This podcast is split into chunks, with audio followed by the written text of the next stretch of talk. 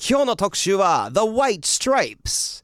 さあ今回はロックデュオの The White Stripes をピックアップしますさあまず簡単にですね、えー、ザ・ホワイト・ストライプスの紹介をしましょう、えーデトロイト出身のジャック・ホワイトとメグ・ホワイトによって1997年に結成されました、2人の演奏とは思えないセンセーショナルなサウンドが大きな注目を集めガレージロックリバイバルを代表するバンドとなりますえこれまでにリリースしたオリジナルアルバムは6枚でうち3枚がグラミー賞を獲得すごいですねすごい世界を代表するトップアーティストになりますがその後2011年に解散を発表しましたそして現在ホワイトストライプスの代表作「エレファント」の発売20周年を記念した限定2枚組のカラーファイナルがリリース中ですというのがまあ軽いそのホワイトストライプスの紹介なんですが、長野さんザ・ホワイトストライプスとかは聞いてました聞いてなかったんですよあのねホワイトストライプスとかストロークスとかがはいグワって出てきてガレージロックリバイバルあたりからはいもうガレージロックリバイバルを追ってるどころじゃなく生活が大変になってきたんだな僕もあもなるほうおど笑い芸人としてはいちょっとね余裕がなくなってきて機会がなくなっちゃってあとねそうなんですかまあはっきり言うとエミネムが登場するじゃないですか、はいこの辺りで、はいだから興味がなんかねラップとかは面白いなとかなっちゃってあこの時期にそなるほうロどックからちょっと移行したりあのー結構音楽開発するのから頭打ちになってた時期なんでう今ー日ん楽しみですねいいですねホワイトストライライプス、プいや僕は本当にこれホワイトストライプス初めて「一気散歩」かなんかを聞いて衝撃を受けてっていう曲をはい「一気散歩」って曲があるん、まあアルバム名でもあるんですけど、はいすごい衝撃を受けて買って聞いて確か結構後になって僕知ったんですよホワイトストライプスのことを、で高校で中古のギターショップでバイトしてる時に、うんそのブルースいわゆるブルースギターとかってスチールギターですうんよトライコンだったりとかうを結構扱ってる、えーところでもあってそこでブルースとかフォークとかにめちゃくちゃ触れてた時期にはい、ホワイトストライプスのこのブルージーな中で、まあそれこそガレージバンドリバイバルと言われてるような、うん、うんこの激しいサウンドが融合されてるのにドハマりして、うんなので結構聞いてき、えー来ましたので深掘りしていきたいと思います。はいインド FM がお送りしているライブバズ今日はロックデュオの The White Stripes を特集しています、はいさあここからは私ミッキーが独自に調べた White Stripes のエピソードを紹介するコーナーをお届けその名もミッキーズ Mouth さあまず一つ目、いきますとにかくいろんなことを隠したがるバンドですえー、先週のダフトパンクじゃないけど、はい隠すもうなんかちょっとすす正体不明みたいなあーいいねはい好雰囲き気そういうのあの長野さんホワイトストライプスのジャッはいク・ホワイトとメグ・ホワイトはいってどういう人間関係だと思ってましたなんか名前がホワイトってついてるから、兄弟あ姉妹姉妹お兄ちゃんと妹って思ってますそうですで当時はいそれで出たんですけど、ですよね実は夫婦なんですえ夫婦はい夫婦あちなみに、えーもっと面白いのがなんですけど、はいホワイトっていう名字って、はいこれメグ・ホワイトの名字なんですーはジャック・ギリスなんですあわおそうなんです面白いそっちかはい高校の時に出マ会ってスオさんみたいなあそうですそうですそうですですよね本当にでそれもあのジャック当時ジャック・ギリスが「あのホワイトってなんかかっこよくね?」みたいなう「んじゃあジャック・ホワイトになる」って言ってジじャゃック・ホワイトになるんですけどあのーまああえていわゆる夫婦漫才とかっていう、うんあ夫婦漫才とかって言われるあと夫婦バンドとか、バンドとかはい、っていうふうに言いますけどまあ、うんなんかちょっとそれやると夫婦とかカップルですってやっぱ言っちゃうとなんかみんなメディアが2人の関係についてばっかりうん報じるから、うんだったらいや兄弟なんですって言って音楽に集中してもらおうってすいごいうはい思惑があったそうなんですけどうんあまりにもそのインタビューであの結婚のあの婚姻届みたいなのまで発掘されたんですけどなるほど素それさえもフェイクだって言って否定し続けたんで晴らしいいまだにどっちなのか分かんない人たちがいるんです。ああなるほどねそうなんです素晴らしいちなみに1996年にあの2人は結婚するんですけど、はいセカンドアルバムの頃にはもう離婚してますえええ何枚出してんの6枚ですえー、もうセカンドで離婚しても活動は続けてんだはいええあのもう結構この2人すごく仲良くてですね、はいメグ・ホワイトが再婚する時の結婚式場は、はジャック・ホワイトの家の庭なんですよいええそれ旦那ちょっと嫌だよねなんかね複雑な感じですよね複雑だよねあのもうちょっと不思議な関係なんですへけーど、まあ、そういうのを隠していたりとかですね、はいあとはあのエレクトリック・シックスの「Danger High Voltage」って曲があるんですけど、はいご存知ですか有名なインディー曲があるんであすあけちょどっとわかんないですねあちょっと流していただいてもらっていいですかすいませんはいこれエレクトリック・シックスっていう、はいあのすごい有名なあの、まあ、グループというかバンドなんですけど、中で「Danger High Voltage」っていう曲があってですね、はいこのフック、えーを歌っていたのがジャック・ホワイトなんですええあのですね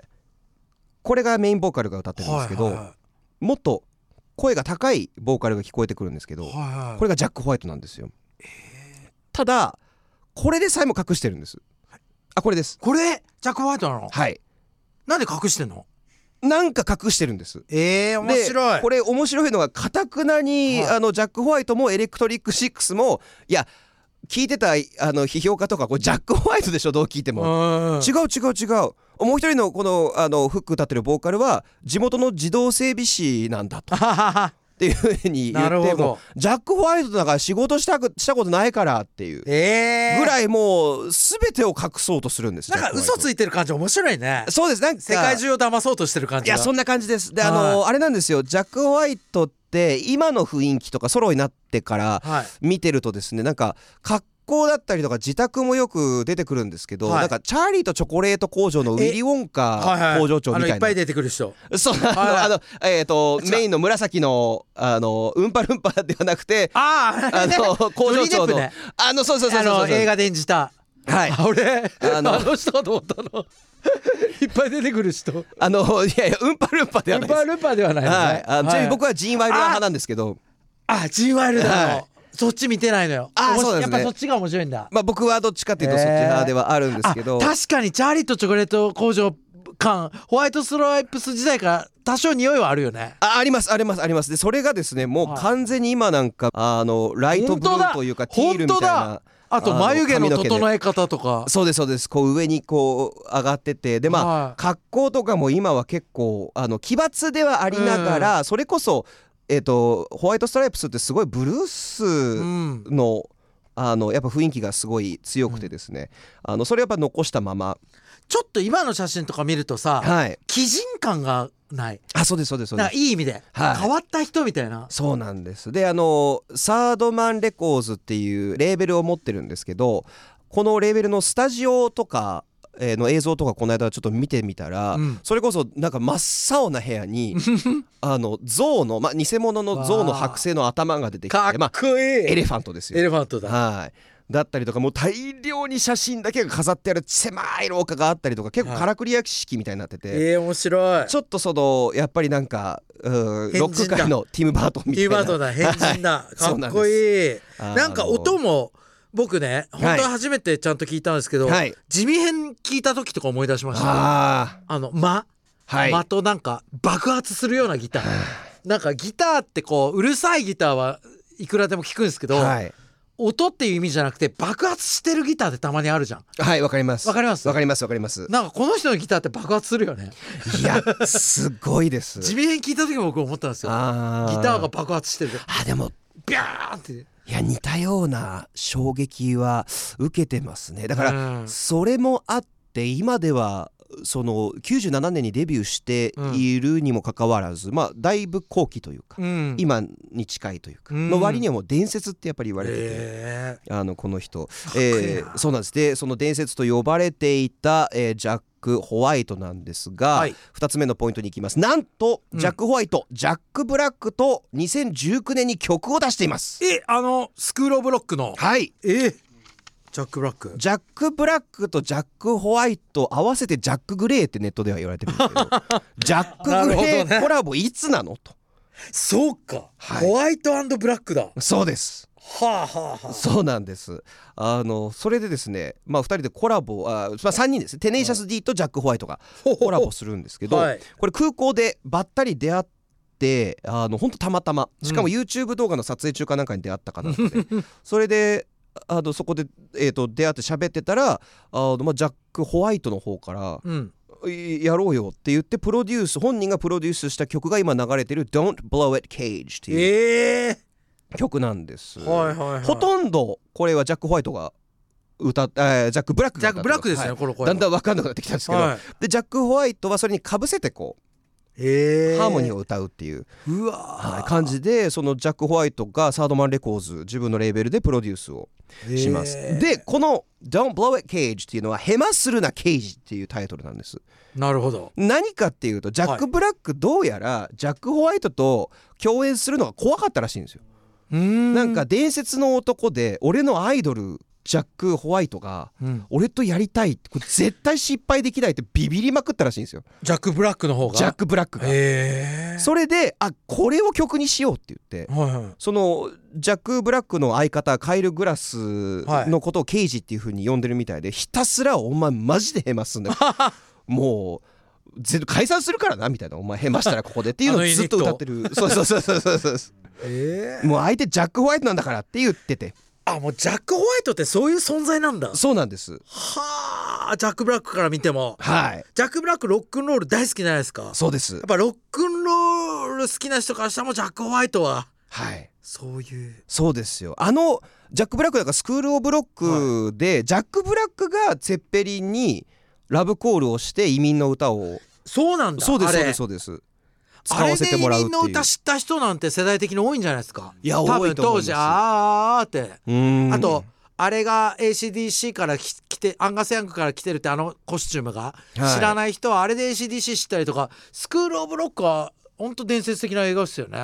いや本当ですね面白いし素晴らしい俺ちょっと入ろうジャック・イエローとか言って入れないか ななんか3人で、いいですジねャック・イエローおですっーつってうわなんか羨ましいですねおうちなみにそのあのさっきの「テネシャス D」の歌なんですけど、はい最終的になんかカイル・グラスがすげえいいソロをするからセリフが入ってきてジャック・ブラックが「あのケイジお前のソロは完璧だ今から2人でバンドを組もう」って言っ てあのカイルがジャック・ブラックから去るっていう「行かないで!」って言って終わる曲なんめですけっどち。ゃいいですね めっちゃわかりやすいですね そう素晴なんらでしいすなんでジャック・ホワイトとかっていうとすごいそういうお茶目な一面だったりもあっねて意外でしたそういうのもやるんだってそうなんですよ。NRFM からお送りしているライブバズ今日はロックデュオ The White Stripes を特集しています、はいさああの長野さん当時あんまりねあのホワイトストライプス聞いていなかったっていうことそうですねで今改めて聞いてみていいやかがーでもすうかかっこいいでしょ本当にしびれますあのロックレジェンドっていっぱいいると思うんですけど、はい現代のロックレジェンドって感じしますあそーのそうですね変人っぽさも含め、はいそうだ美意識も含めはいあのロックの人ってやっぱどっか僕浮世離れしていてほしいんですよ、うんうんうんんそういう意味ではさっきのあのチャーリーとチョコレート工場の人っぽいじゃないけど、はいすごい美意識高くて浮世離れしてて、はい最高じゃないですかロックレジェンドじゃないですか素晴らしい、うんでだからそういうふうにやってる割にはそのロックのルーツの一つでもあるブルースとかをすごく大事にしてる人で、素晴らしいまあ、曲の中でもやっぱブルースっていうのはあの離れあのなんて言うんでしょう絶対くっついてるんうんので、ホワイト・ストライプス自体にだって、えーと「セイント・インファーマリー・ブルース」っていう曲とかも出しててこれもともともうブルースのあの定番曲で、うんうんルイ・アームストロングもやってましたしキャブ・キャロウェイとかもやってるんですけど、まあ、ちゃんとリスペクトをした上でなんかそその基本ができるってどの世界も大事だよねい。や本当そそうれですね本当思う僕も最近。でもここがまたその鬼人っぽさが出るんですけど、うんそんな基本ができるはずのホワイト・ストライプス、うんメグ・ホワイトはあの独学でドラムをやって、うんあのなんかあんまり練習しないでホワイト・ストライプス始まってるんですよ。ええなんでそんなひあそっか彼女っていうか嫁さんだから組んだんか。いやそれでどうないうんことかあのメグ・ホワイトのドラムを聞いた時にもううん自由気ままに叩くんですよ。なるほどなるほど。実際こうライブ映像とか PV 見ると結構すごいなんか憑依されて叩いてる感じがあって、はいはいはい。なんかでそれを一緒に演奏セッションをしてみた時にすっごいしっくりきたんですってだからなるほど。多分長野さんがおっしゃってる、はいジャック・ホワイトのその爆発はい。についてこれるっていうかすそれ以上に爆発するメグ・ホワイトがいてあなるほどね。でもそんなメグ・ホワイトって超シャイなんですええだからほとんどこうなんて言うんでしょう表に出ないというかこれそういうことでも演奏を見たことあるんですよ、はい僕も。はいすごい激しいじゃないですか。すごい激しいですでもパーソナルはあんま出したくないというめちゃくちゃシャイな人でこれミッキー的に見るとですよ、はいドラムっていうのは基礎できてなくて始まったというけどすごいテクニックがあるんですか今見てもメグ・ホワイトっていうのはじゃなくて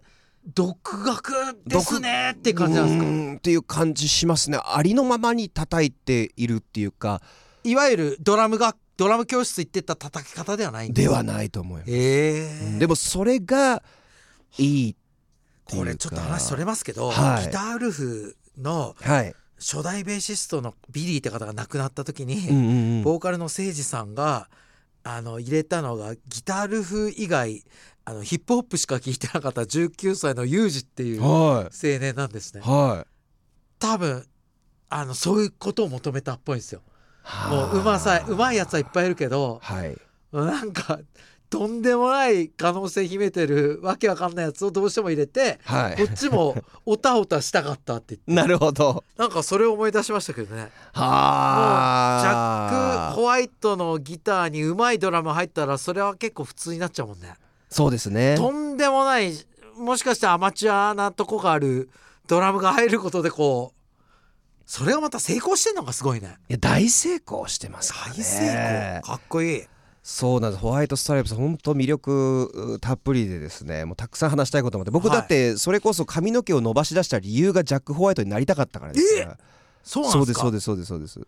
そのああれじゃ浅野あ浅野ゆう子さんとか違います違いますなんでそっちにな るいやだってほらいいですよほまらああいうの好きじゃん、シティポップとかあまあ好きでだすからけどそういうトレンディーのはいはい浅野ダブル浅野どっちかかと思ってましあ違たいます浅野ゆう子か浅野敦 子えだってそうじゃないの、伏線回収で言うとええホワイトジャそのックシですねティポップ、はいその3人かと思ったんですよ、はダブル浅野か山下達郎さんから 違うジャコホワイトだったのいジャック・ホワイトでしたねあそうだジャック・ホワイトとスティーブン・タイラーに憧れがあっていいですねはいちょっと似てるからねミッキーねあ本当ですかなんかジャック・ホワイトはちょっと優しくなったような顔してるああありがとうございますなんか剣が取れたジャック・ホワイトって はいうんまあまあ嬉しいですあご嬉しいですめんなさい誤解が解けました多分リスナーの皆さんはどっちかだと思ってたんですよダブルアサノのあそうなんですかはいあジャそッれク・はホワイトは新しい情報であ本当ですかアンリーとかから来てるキいやななんでャッそツっアちイにキャッツアイヘアじゃな くてはい違います違いますジャック・ホワイトですジャック・ホワイトですよはねいすいませんホ失礼ワイしまトしスたトライプスが好きであちなみにホワイトストライプスあののこのバンド名もだからそういうちホょっワイとト白いストライプそれこそそれにもなんかティム・バートンとかあのウィリー・ウォンカみたいなシャーリーとチョコレート工場みたいなの隠れててはもともとこれあのメグ・ホワイトがペパーミントが好きなんですよいへえだからペパーミントって名前にしようかはペパうーんあ俺らの今名字ホワイトじゃんって言ってペパーミントって白のこうストライプみたいな柄が入ってるんですよ白赤白赤白赤これでホワイトストライプスにして すげえ白赤黒が貴重なんですいそういうことなんだはいや全部がなんかお面白いしいなんはいかウィットに飛んでてそうなんです素敵ですねはいなのでこれを機にねもうぜひリサの皆さんもあの中野さんも聞いていただいて聞きます聞きますぜひお願いします。はいさあ改めてエレファントのえー発売20周年を記念した限定2枚組カラーファイナルがリリース中です1枚目の「レッドスモーク」はオリジナルのスタジオアルバムで2枚目の「クリア・ウィズ・レッドブラック・スモーク」は2003年に行われたエレファントツアーのライブ音源が収録されています、